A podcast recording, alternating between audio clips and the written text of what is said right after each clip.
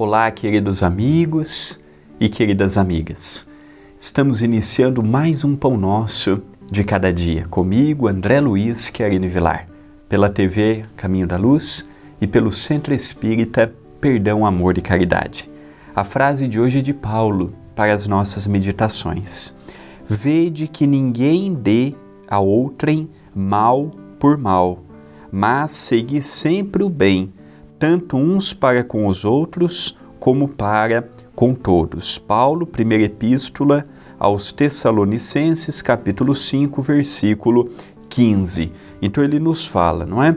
A invertermos a maldade pela bondade. Só que isso é um curso de tempos.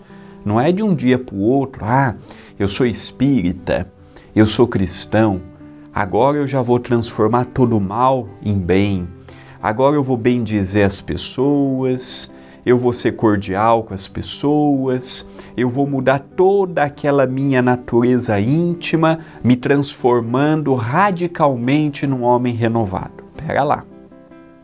Muitas coisas, como paciência, resistência ao mal, aumentarmos a nossa duração de tolerância, podemos Podemos, devemos e está ao nosso alcance. Agora, aquela ideia de vencermos o mal, todo o mal em sua extensão e profundidade, simplesmente porque conhecemos o Cristo, ainda é uma realidade um pouco distante para nós.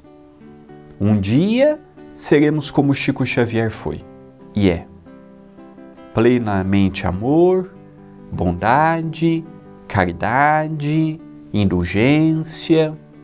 Jesus é o nosso futuro. Dr. Bezerra é o nosso futuro.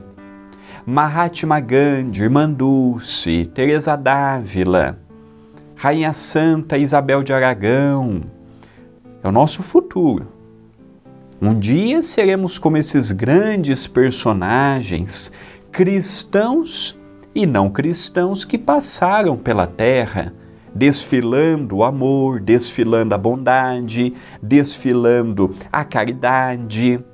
Mas quando eu olho para a minha realidade, ela é outra.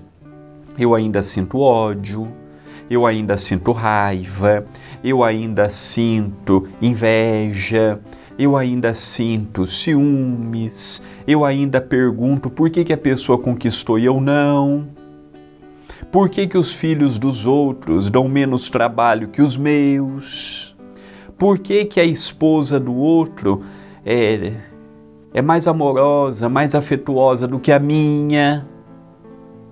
Então nós vamos entrando por alguns caminhos em que o mal ainda é presente no nosso dia, dentro do próprio templo de oração.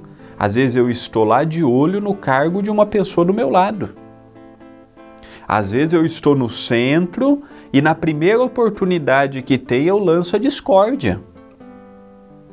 Na primeira oportunidade que tem eu lanço pensamentos de separação. Então essa maldade que nós vamos dando os nomes dos mais variados, mas que no fundo o móvel é a maldade, prejudica o que Paulo nos fala. Mas segui sempre o bem, tanto uns para com os outros, como para com todos. E aí vem aquela égide maravilhosa dos conceitos de Jesus culminando: façais aos outros o que quererias que os outros vos fizessem. Como é difícil viver essa máxima, porque eu quero do próximo melhor mas eu dou a sobra. Então eu quero que o próximo me atenda com respeito, mas eu não atendo o próximo com respeito. Eu quero que o próximo me olhe com consideração, mas eu não olho com consideração o próximo.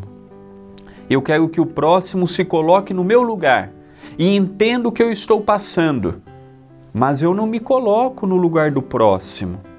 Então essa conta nunca vai fechar, porque eu quero sempre o melhor para mim mas eu dou a minha sobra. Eu recebo conforme o que eu dou. Se eu dou a minha sobra, se eu dou o que não me serve mais, naturalmente a vida me dará também o que os outros não servem mais. É uma lei de ação e de reação. Esta é uma mensagem para refletirmos. Pensemos nela, mas pensemos agora.